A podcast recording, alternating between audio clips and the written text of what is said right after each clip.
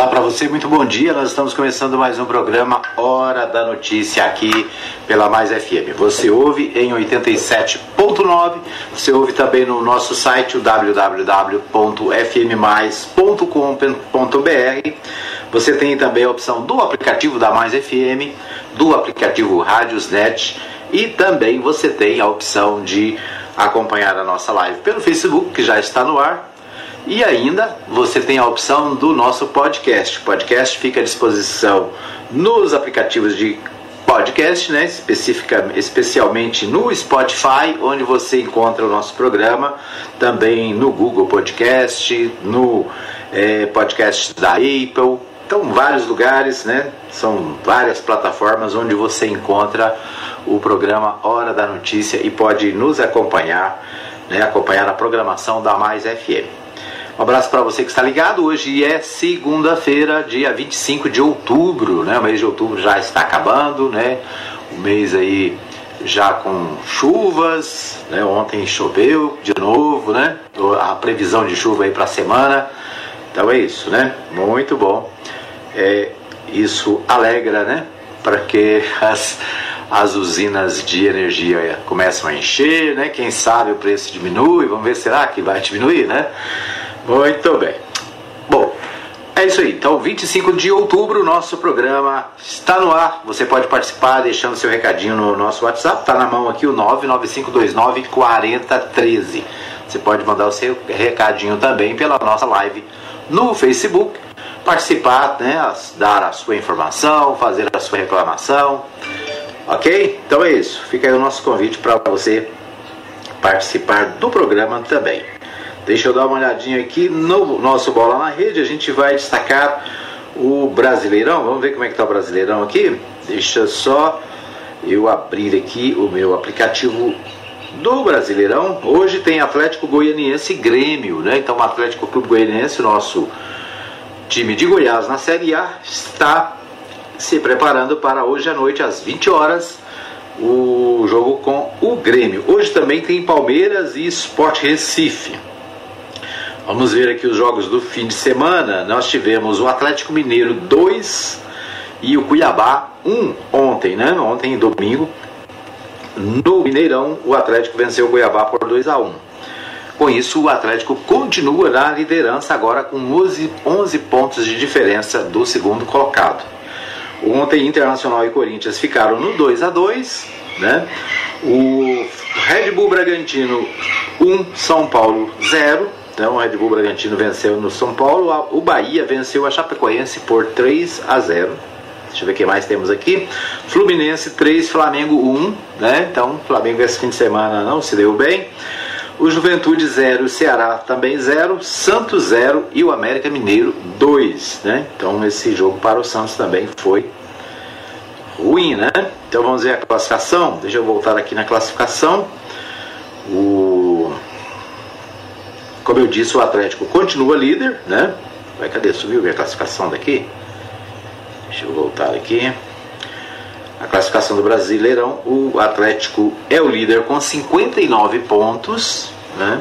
O Fortaleza agora é o segundo colocado, tem 48. O Flamengo, com a derrota para o Fluminense, né, caiu para terceiro colocado com 46 pontos. O Palmeiras é o quarto com, também com 46. Então, Atlético 59 é o primeiro, Fortaleza 48 é o segundo colocado. Portanto, o Atlético tem 11 pontos na frente do segundo colocado.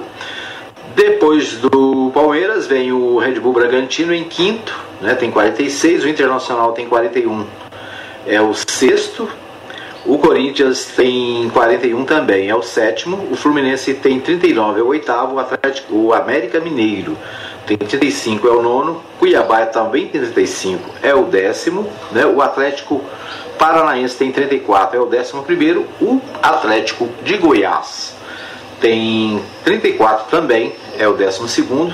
O São Paulo vem em décimo terceiro com 34, também 34, né? O Ceará tem 32, é o décimo quarto. O Bahia tem 31, é o 15. Juventude tem 29, é o 16. Na zona de rebaixamento hoje, quem está? O Santos com 29 pontos, O Sport Recife com, com 27 é o 18, né? O Santos é o 17.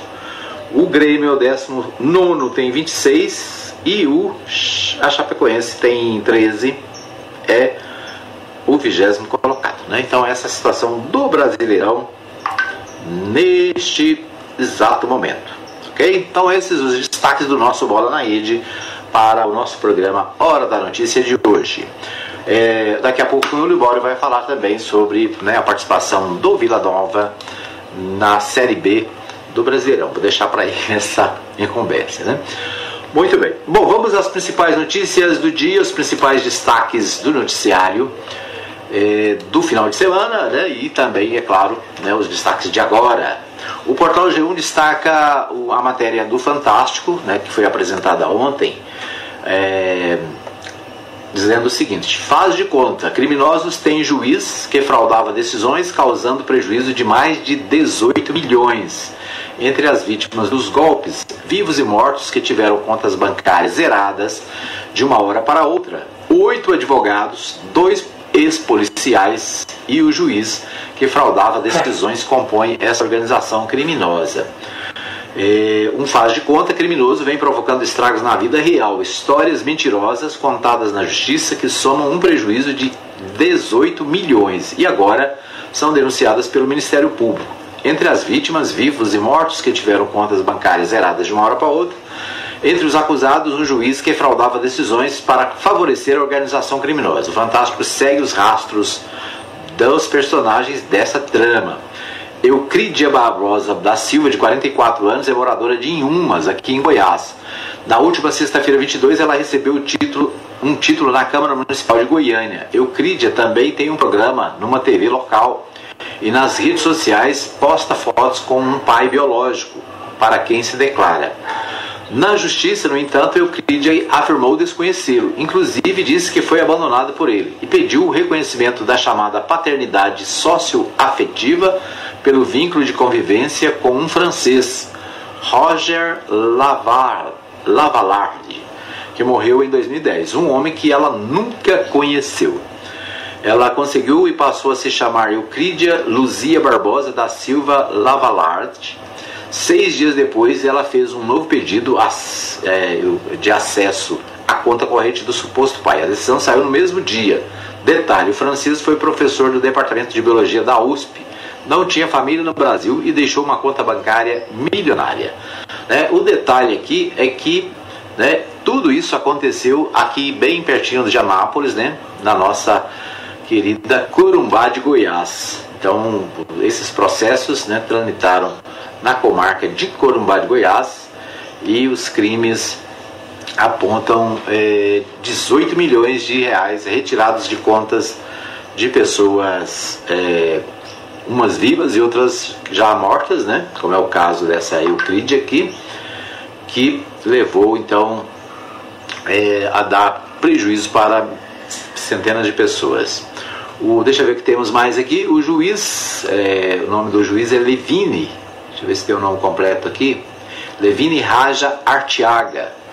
Somados os crimes, a pena poderia chegar a 240 anos de prisão para o juiz Levine Raja Artiaga, que já foi afastado duas vezes do cargo. A primeira em dezembro do ano passado, a segunda semana, uma semana depois da visita da nossa reportagem ao fórum. E ele continua afastado até hoje. Então o juiz é, Ravine, né, de Corumbá de Goiás, envolvido nessa trama aí, nessa falcatrua que deu prejuízo, prejuízos milionários né, para é, várias pessoas, inclusive fora do Brasil. Então essa matéria aqui, o Fantástico divulgou ontem, né? E também está, é destaque no G1 de hoje. O Brasil tem 605.600 mortos por Covid. Média móvel de casos completa 15 dias em tendência de queda. O país contabiliza 605.682 óbitos, 21 milhões 727 é, 1.316 casos de coronavírus, coronavírus desde o início da pandemia, segundo o balanço do consórcio de veículos de imprensa com dados das secretarias de saúde. Então a notícia boa aqui é que a média móvel está estável, né? O, no, o Brasil registrou neste domingo, dia 24, 313 mortes por Covid nas últimas 24 horas. Né? Então, a média móvel nos últimos sete dias ficou em 337, abaixo da marca de 400 é, pelo 13 terceiro, 13 terceiro dia. Então, pelo, são 13 dias com um número menor do que 400, né? esse é o detalhe. Então, uma queda graças à vacinação, graças né, ao, ao processo de vacinação, o Brasil está vencendo a Covid, né? E os números estão mostrando que o número de casos tem diminuído, né? Então é uma notícia boa. Os estados do Mato Grosso do Sul e Tocantins não divulgaram novos dados dos casos de morte no, no último dia. Seis estados não registraram novas mortes nesse domingo. Então, seis estados que não registraram mortes no domingo: Acre, Amazonas, Amapá, Rio de Janeiro, é, Rondônia e Roraima. Então, uma notícia boa, né? Boa para, é, para todos nós. A Covid está sendo vencida, né? Apesar de todas as dificuldades. O portal UOL destaca o seguinte: Facebook e Instagram derrubam live em que Bolsonaro associou AIDS à vacina da Covid. Pela primeira vez, a empresa remove live semanal do presidente. O presidente Jair Bolsonaro, toda quinta-feira, ele faz uma live, né? E nessa live, é, ele sempre tem colocado as, as suas divergências em relação à vacina, em relação à, doença, e dessa vez ele extrapolou, né? O, ele alegou que a quem está se vacinando com, para coronavírus, né, para a, a doença, está contraindo AIDS. O Facebook e o Instagram retiraram do ar pela primeira vez, né, apesar de tantos absurdos que ele já disse nessa live, é a primeira vez que o Facebook e o Instagram retiram do ar a live. Né, a live foi feita na quinta-feira. E a razão é: o presidente mentiu em relação a essa questão da vacina. Né? Vamos ver o que diz a matéria. Na noite do domingo, dia 24, o Facebook derrubou a live semanal do presidente Jair Bolsonaro sem partido, transmitida na última quinta-feira. O vídeo não está mais disponível no Facebook nem no Instagram. De acordo com o porta-voz da companhia, o motivo da exclusão foram as políticas da empresa relacionadas à vacina da Covid-19. Nossas políticas, abre aspas, né? Nossas políticas não permitem alegações de que as vacinas de Covid matam ou podem causar danos graves às pessoas. Então, essa é a razão da live ter, ter sido retirada do ar. Em sua live semanal, Bolsonaro leu uma suposta notícia que alertava que vacinados contra a Covid estão desenvolvendo a síndrome da imunodeficiência adquirida, né? A AIDS. Então, médicos, no entanto, afirmam que a associação entre o imunizante contra a coronavírus e a transmissão de HIV, o vírus da AIDS, é falsa e inexistente. Esta é a primeira vez que a empresa remove uma live do presidente. Até o Facebook só tinha, até hoje, né, o Facebook só tinha derrubado um post de Bolsonaro relacionado à pandemia. Um vídeo de março de 2020 em que ele citava o uso da cloroquina para tratamento da doença e defendia o fim do isolamento social. Apesar de o presidente reiteradamente espalhar desinformações em suas lives, as demais não foram excluídas pelo Facebook. Segundo a Folha apurou, a exclusão desta vez ocorreu porque a fala do presidente foi considerada taxativa pela empresa. Em março, a reportagem da Folha mostrou que Bolsonaro violou a política do Facebook sobre Covid-19 ao menos 29 vezes até então, apenas em 2021. Em 22 casos, isso ocorreu em lives às quintas-feiras. Né? Então, mais uma vez, o presidente espalha fake news, né?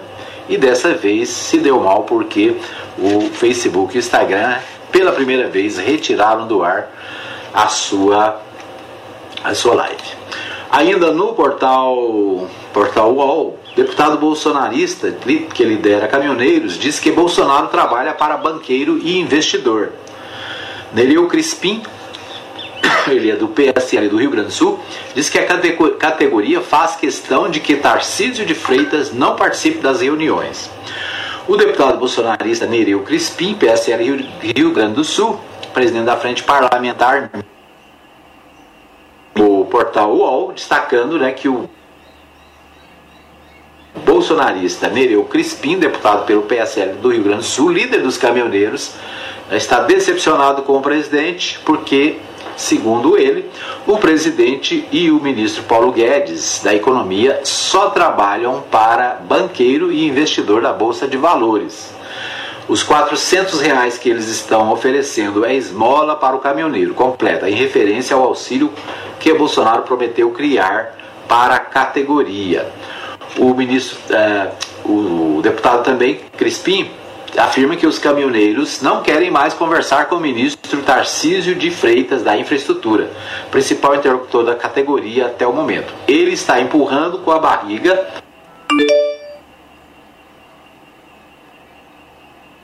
que participa na reunião dos caminhoneiros é ele. Não fez nenhuma entrega por caminhoneiros, fazemos questão de que não participe. Ele se dizia autorizado pelo governo a trocar, a tocar as pautas e nunca resolveu nada desde 2018. Sempre conversa fiada, acrescenta o deputado, né? O, deixa eu ver o que é, mais aqui adiante.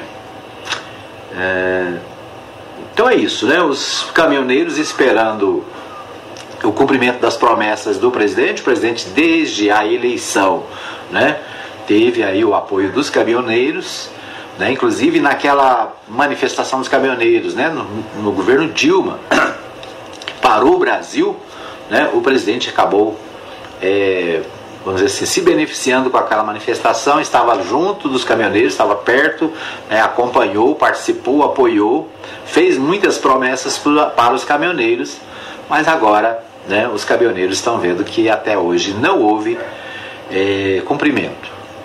Segundo os o, o deputado Crispim, né? O, o, apoio de 400 reais para os caminhoneiros é uma esmola que não dá para nada, não dá para. Imagina, um tanque de combustível de um caminhão, me parece, está em torno de 2 mil reais né, para encher o tanque. E a proposta de ajuda é de 400 reais.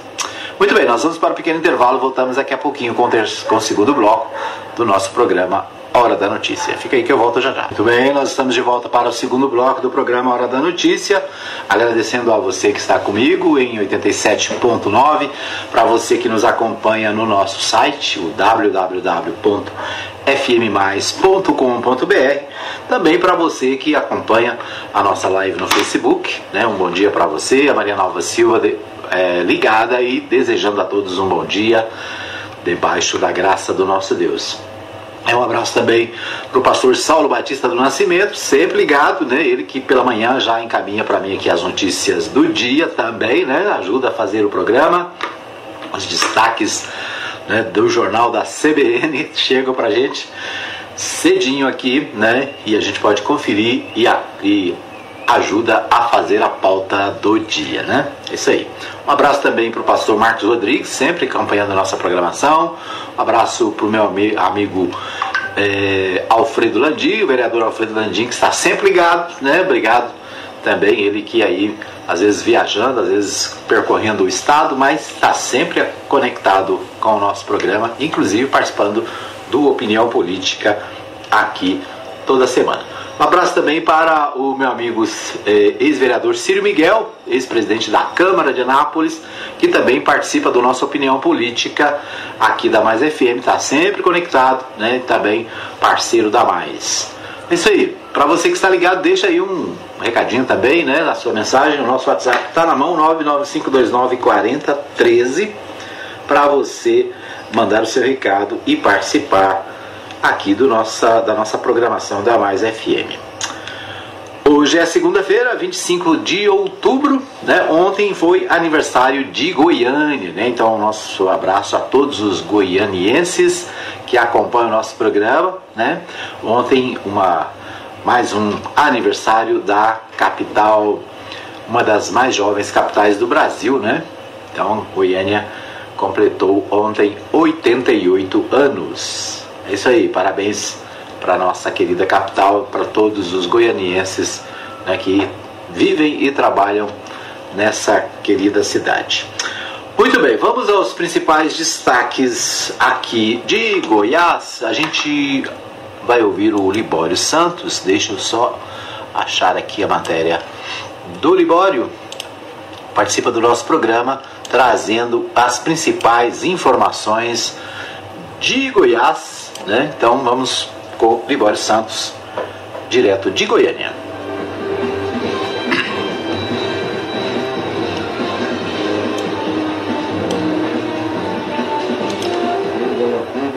o número de acidentes de trânsito. Deputado defende o retorno das obras do aeroporto de cargas de Anápolis, mais de ajustes para os combustíveis. Eu sou Libório Santos, hoje é dia 25 de outubro, segunda-feira, esses são nossos destaques. Para essa segunda-feira está previsto mais um reajuste dos combustíveis, o que já não é mais novidade, né? E ontem o presidente Jair Bolsonaro garantiu que o governo federal não vai interferir na execução da política, da atual política de preço da Petrobras e de nenhum outro setor. No entanto, confirmou que tem conversado com o ministro da Economia sobre o futuro da empresa energética, não descartando inclusive a opção de privatização, hipótese que admitiu ser complicada. Dentre os inúmeros vetos presidenciais que tramitam no Congresso Nacional, um trata da distribuição de absorventes a mulheres carentes, tema que gerou muita discussão nas últimas semanas e que deve continuar quando a matéria for apreciada em plenário. A deputada federal Flávia Moraes defende a derrubada do veto. Na verdade, é um projeto muito importante, né? sensível essa dificuldade que principalmente as jovens passam nessa fase. A jovem que não tem condições de ter um absorvente, ela com certeza sofre um constrangimento muito grande. Muitas vezes ela tem dificuldade de ir à escola, de trabalhar, e ela sofre muito com isso. Quem é mulher sabe a dificuldade que é isso, principalmente é quando se é mais jovem. E o projeto ele traz aí uma dignidade muito grande para essas jovens. O custo não é tão alto e a gente sabe que hoje é, nós temos aí um momento de muita dificuldade, né? O poder de compra diminuiu muito, o valor do gás nas alturas, os alimentos também muito caros. Muitas vezes a família que ganha salário mínimo, paga aluguel, ela não tem condições de oferecer esse item tão simples e ao mesmo tempo importante para a sua jovem. No tiro da bola, no final de semana, nas competições nacionais pela Série B do Campeonato Brasileiro, o Vila Nova enfrentou o Brusque de Santa Catarina na noite passada, venceu por 3 a 2 e completou nove partidas invictas. Praticamente já garantiu permanência na Série B em 2022. Amanhã o Goiás recebe o Botafogo, ambos estão no G4. Pela Série A, hoje à noite, o Atlético Goianiense enfrenta o Grêmio aqui em Goiânia. Violência no trânsito nas cidades e também nas estradas. Um homem de 33 anos morreu em Goiânia quando o carro em que dirigia em alta velocidade se chocou contra uma árvore. Na GO 333, próximo a Rio Verde, um veículo capotou e o motorista saiu gravemente ferido. Entulharam na BR-153 uma motorista de caminhão. Ficou ferida depois de uma colisão na traseira com outro caminhão. Na GO 309, entre Buriti Alegre e Água Limpa, um caminhão com cerveja tombou e foi saqueado. O motorista ficou levemente ferido. Moradores de Alto Horizonte, no norte do estado, se assustaram com o aparecimento de grande quantidade de peixes mortos no Rio dos Bois. Foram coletadas amostras de água para análise de investigação das causas.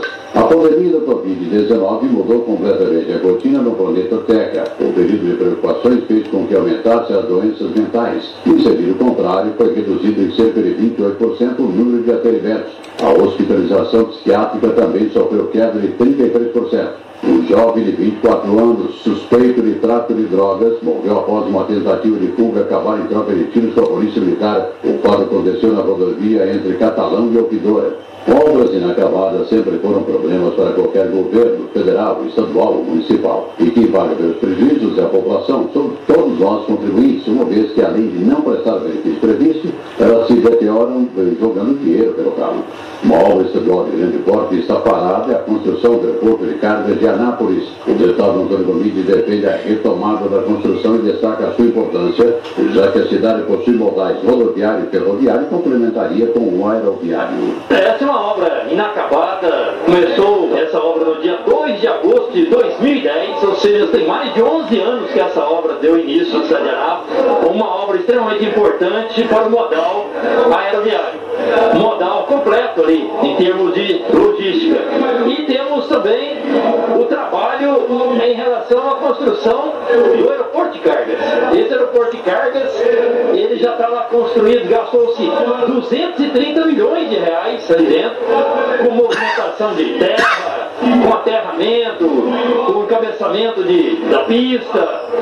Ali nós temos uma pista de mais de 3 mil metros de extensão, mais de 50 metros de largura. Ali é um centro onde nós teremos, nós temos hoje no Brasil quatro aeroportos de cargas, três em São Paulo e um no Rio de Janeiro.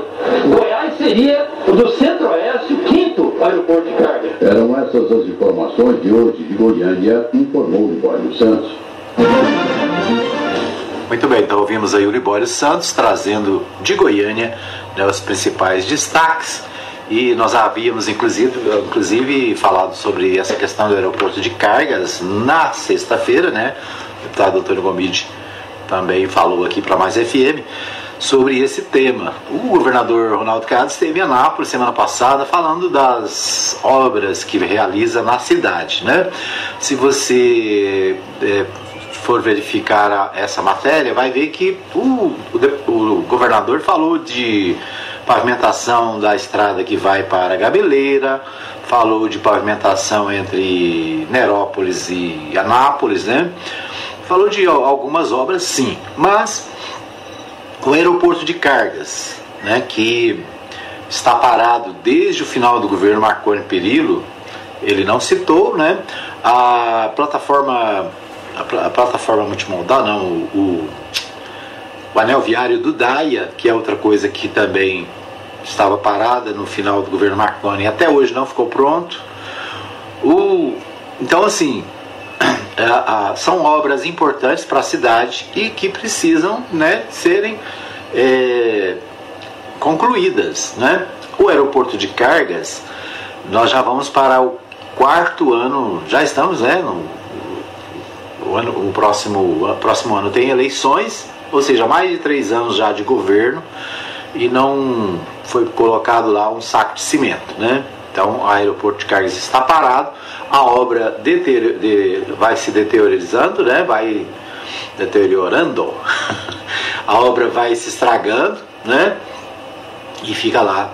É, milhões já foram utilizados né? e a, a, necessidade de que a obra seja concluída é fundamental para o desenvolvimento não só da cidade, mas de Goiás. Né? Uma promessa do governador Marconi Perillo, ficaram aí anos e anos, né, construindo essa obra com muitas dificuldades, acabou é, terminando a pista, a pista ficou pronta, mas dependendo de ajustes, dependendo de né, conclusão de algumas obras para poder ser liberado pela ANAC para funcionamento.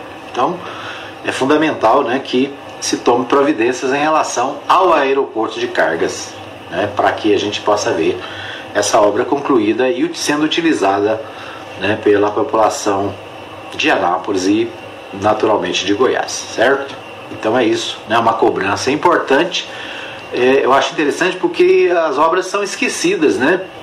São mais de 240 milhões de reais que foram aplicados lá, não está sendo utilizado, né? não tem nenhum benefício para a cidade porque continua lá parada e né? E o governo ignora, como se fosse assim, não é obra do outro, eu não vou mexer, né? É obra do, do Marconi, não vou dar moral para o Marconi.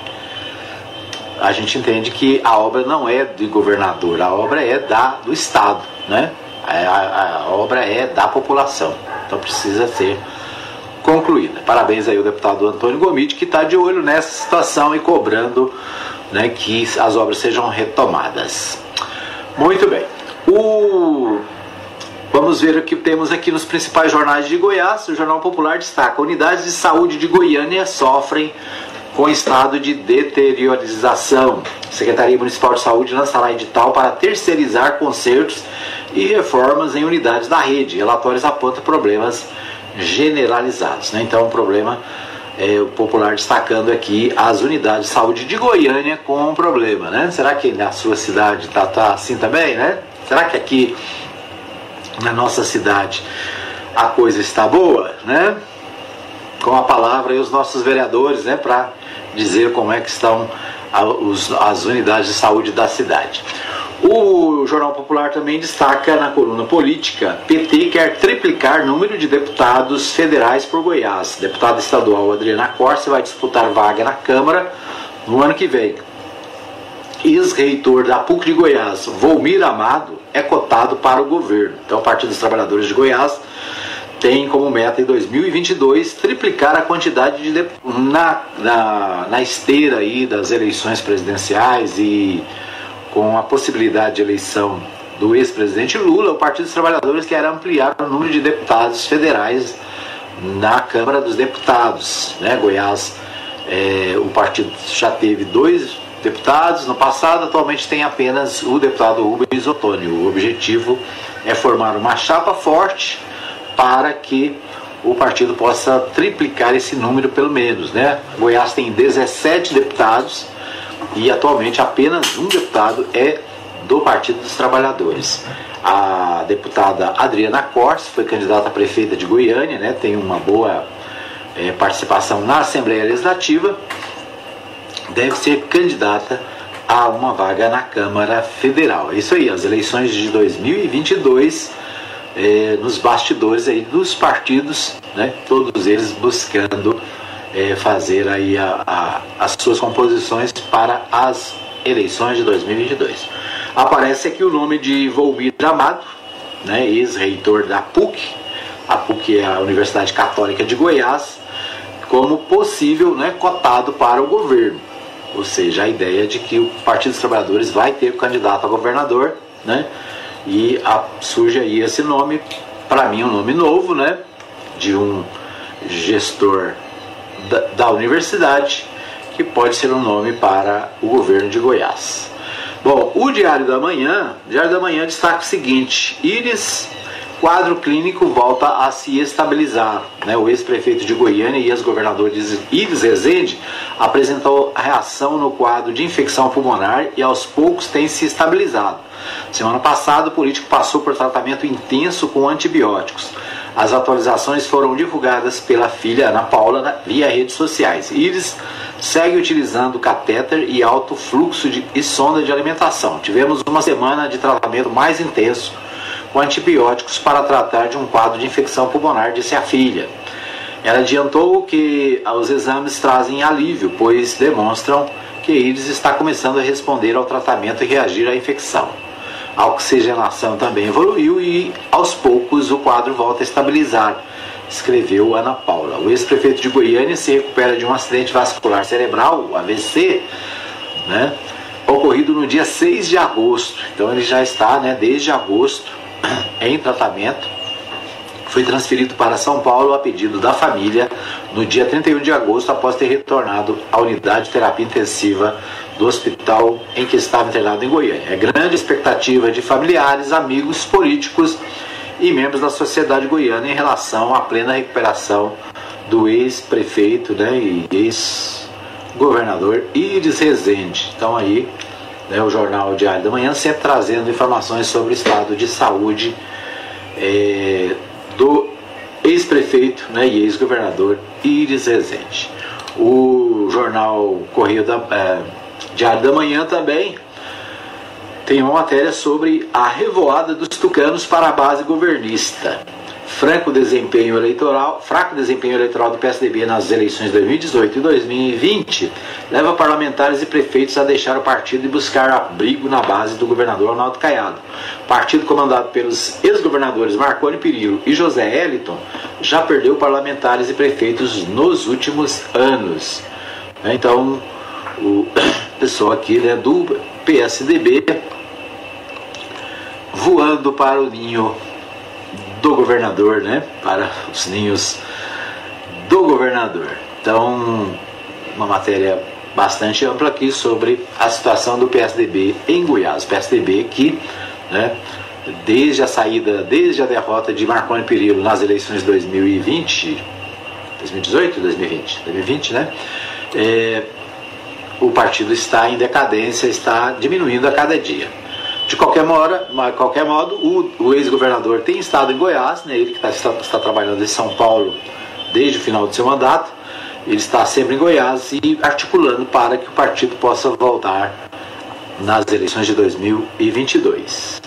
O Jornal Correio Brasileiro destaca o seguinte: bares e restaurantes do DF prevêem faturamento 30% maior no fim de ano.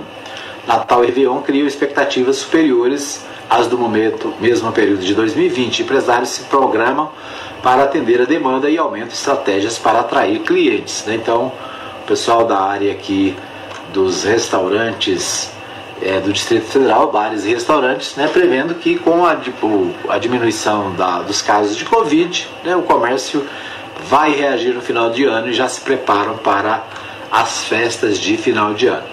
Ok? Esses destaques do nosso segundo bloco. Nós vamos para mais um pequeno intervalo. Voltamos daqui a pouquinho com o terceiro e último bloco do programa Hora da Notícia. Fica aí que eu volto daqui a pouquinho. Muito bem, estamos de volta para o terceiro e último bloco da notícia, da Hora da Notícia, né? Você viu aí que nosso intervalo foi bem rapidinho, né? Nós tivemos problemas no nosso computador aqui na semana passada, ele foi restaurado, mas ainda tem alguns pequenos problemas, né? Eu quero agradecer ao pessoal da Ótica Formosa, nossos parceiros, né? Você precisa de é, fazer o seu óculos, precisa de, de consulta, entre em contato com a Ótica Formosa, ali na entrada da Vila Formosa, pertinho ali da, da Igreja Universal, né? Próxima à Igreja Presbiteriana, bem no início ali da, da Vila Formosa, né? Da antiga Anderson Clayton.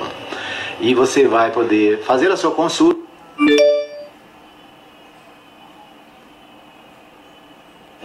do meu amigo vereador Jackson Charles.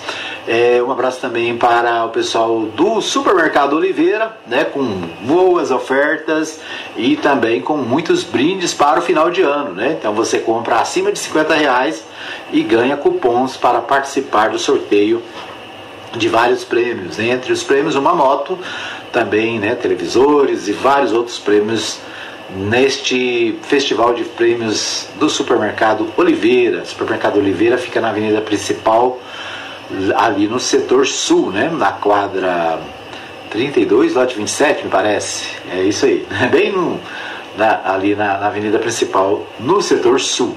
Então você pode ir lá fazer uma compra e ganhar um cupom para participar, um ou mais, né? Ou mais cupons para participar do sorteio. Né, um abraço também para o pessoal da Agropires, né? também é, parceiros da Mais FM. Né? Você tem tudo para o seu pet, para o seu jardim. Você tem ali né, produtos para pescaria, que mais? Ração para todos os seus pets, vacinas, medicamentos, e tudo que você precisa né, para é, cuidar bem do seu pet, cuidar bem do seu jardim. Né? Então, procure a Agropires ali na Avenida Arco Verde também bem no centro comercial ali do Arco Verde, tá bom? É isso aí. Muito bem, nós vamos aos principais destaques aqui da nossa cidade, nossos, nossos portais de notícias da cidade.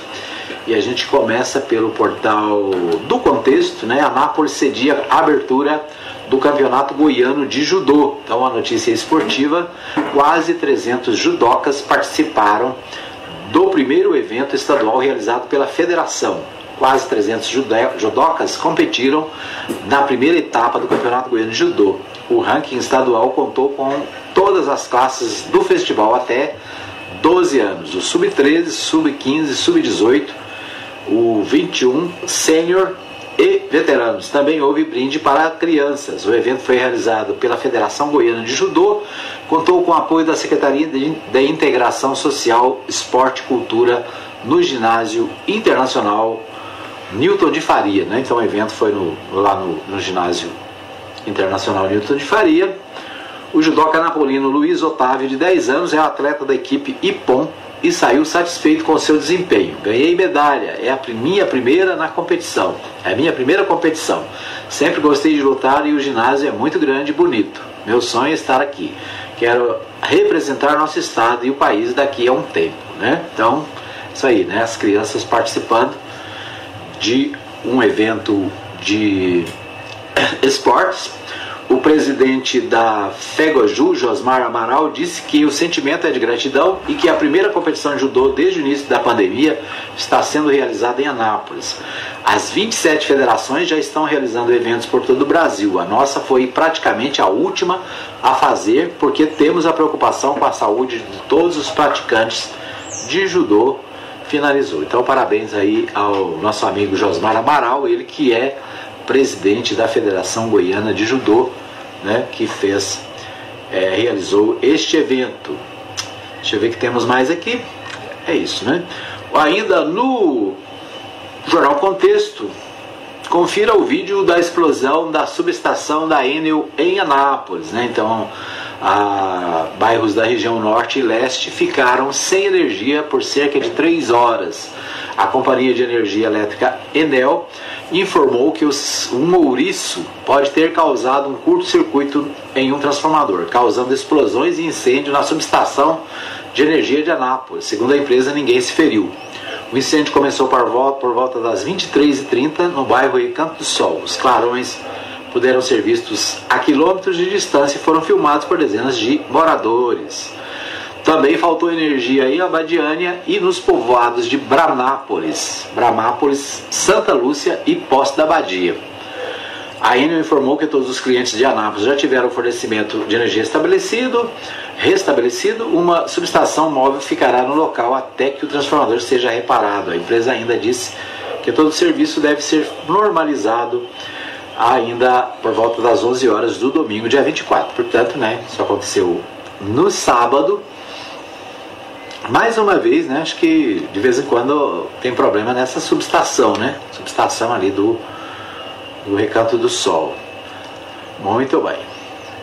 É, vamos ao Portal 6. O Portal 6 destaca o aniversário de Goiânia. Goiânia completa 88 anos, mas Aparecida tem quase 100. O que explica? É inusitado, mas há um porquê que a maioria dos moradores de ambas as cidades sequer conhece. Né? Então, aqui uma matéria especial sobre o aniversário de Goiânia né? e também falando sobre a Aparecida, que fica do lado, e a Aparecida é mais antiga. Né? Aparecida é, de Goiânia tem quase 100 anos. Né? A Aparecida de Goiânia tem o nome da capital em seu sobrenome. Quem re é, respondeu o questionamento foi o prefeito de Aparecida de Goiânia, Gustavo Mendanha. De acordo com o político, a cidade se chamava apenas Aparecida em 1922, quando é celebrado o aniversário do município por conta da tradicional festa da Igreja Matriz. Entretanto, ela foi rebatizada em 1963, quando houve a emancipação política e administrativa. É, a proximidade entre, entre ambas as cidades, atualmente divididas apenas por, apenas por linhas imaginárias em diversas ruas. E você conhecia essa curiosidade sobre a Aparecida? Pergunta, né? O Portal 6. O Portal 6 que agora, né, como você pode ver, está se dedicando a mais informações de Goiânia, da capital, né, está se tornando um portal regional, deixando de ser apenas um portal de Anápolis, né? com, vamos dizer assim, com atenção para Anápolis. É bom por um lado, né? É bom porque está crescendo, né? Parabéns ao pessoal do Portal 6 pelo, pelo, pelo crescimento. E é ruim porque perde o foco da cidade, né? Que era o foco do Portal 6. Parabéns, né? Vamos continuar dando atenção para a nossa cidade, tá bom? É isso aí, um abraço pro pessoal do Portal 6.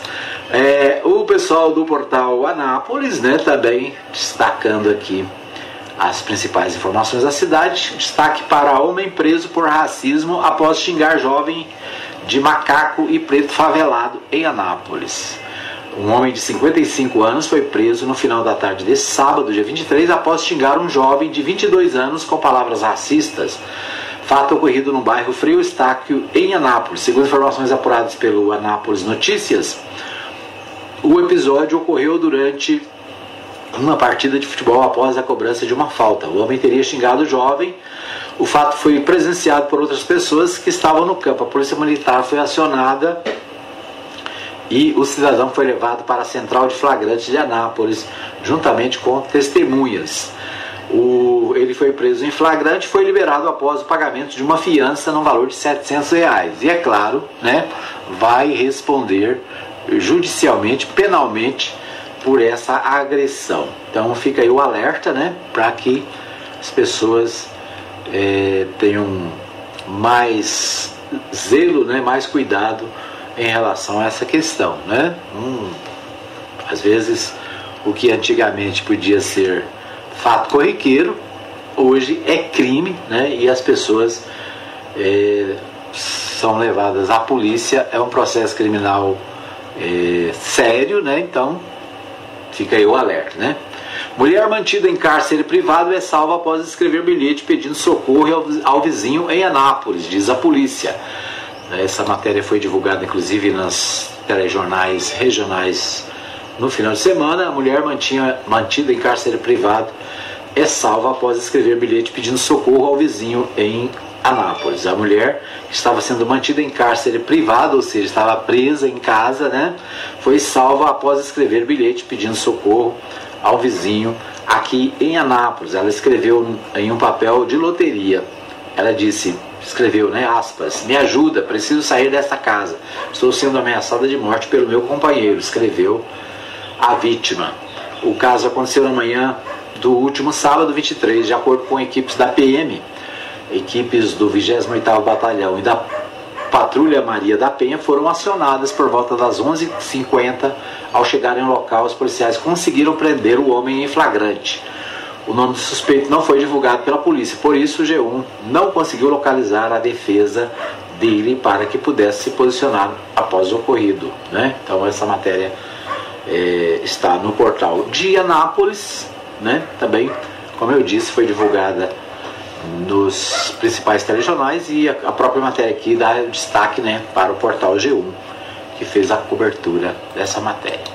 O portal Anápolis, do meu amigo Richelson Xavier, traz a seguinte informação: Prefeitura antecipa para amanhã a aplicação da segunda dose de Coronavac e AstraZeneca.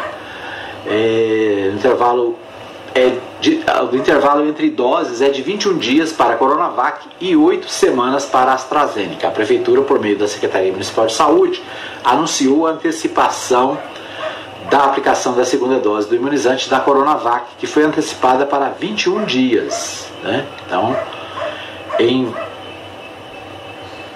para 21 dias em quem recebeu a primeira dose até dia 4 de outubro a da AstraZeneca para oito semanas em quem foi vacinado até 30 de agosto. A da Pfizer, que já havia sido adiantado para oito semanas em quem tomou a primeira dose até 30 de agosto. Né? Então você tomou a primeira dose, verifique né, se já, já pode tomar a segunda dose, né? o prazo foi é, antecipado.